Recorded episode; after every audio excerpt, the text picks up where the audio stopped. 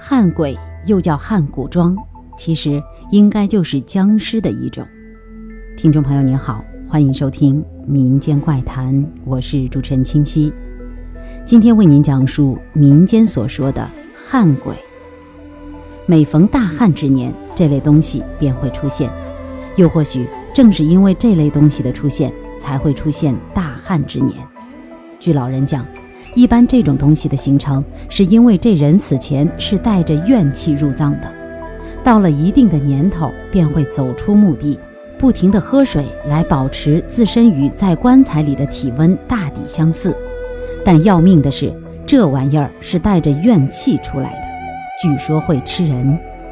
在我上小学二年级的时候，那年夏天，大旱，我们那儿便闹过一则汉古庄的故事。在事情总爆发以前，已经连续一个多星期，村里的人议论纷纷，说是哪个村子里出现了汉古庄。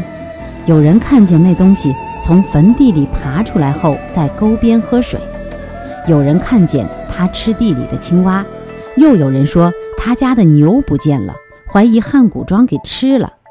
事情越传越邪乎。后来有人站出来说是查明了。那个坟地是我们小学的一个老师的墓地，那位老师大伙儿是知道的，就是因为跟媳妇吵架打了起来，然后一气之下喝农药死了。这样一来，确实是比较吻合了，应该就是闹汉古庄了。当时那个汉古庄，只是在夜里出现，属于比较奇怪的一个。于是每到夜幕降临前，家家都封门闭户了。村里的狗也闹得出奇，每逢半夜时分便叫唤得厉害，但一到白天便啥事儿也没有，只是村里的动物遭了殃，这家的羊被什么东西咬死了，那家的牛不见了。由于白天一般没什么状况，学校照常上课。这天早晨，我和同村的几个小伙伴刚走进校门，就发现气氛不对。校园里站满了学生，没人在教室里待着。老师们好像在开会。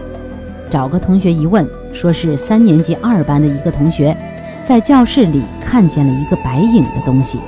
他们班的同学在一片尖叫声中跑了出来。这个事情说来也奇怪，高年级的学生有几个胆大的过去看了，说是啥也没看见，而低年级的学生却说能看见。反正我是没敢去看。后来听老人讲，小孩在十岁以前是能看见一些大人看不见的东西的，因为小孩的眼睛比较干净。正在校园里不知道怎么办的时候，从学校旁边的村里赶过来了一群男劳力，手里拿着叉子、铁锹、锄头之类的，说是看见汉古庄在白天出现了，正在往这个学校这边来。这下连校长也坐不住了。惊恐已经写在了每个人的脸上，校园里开始哭声一片，当然我也被吓哭了。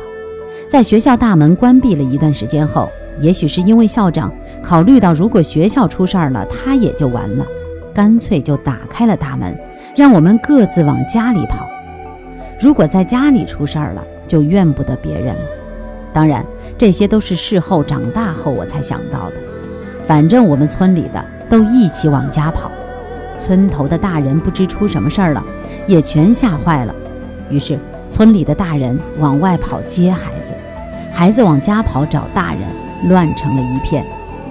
学校停课，警察来调查情况。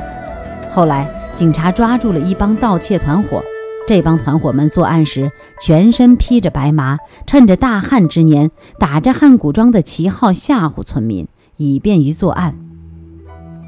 这在我们当地是很出名的一起盗窃案例，不过现在倒成了茶余饭后的闲谈之一了。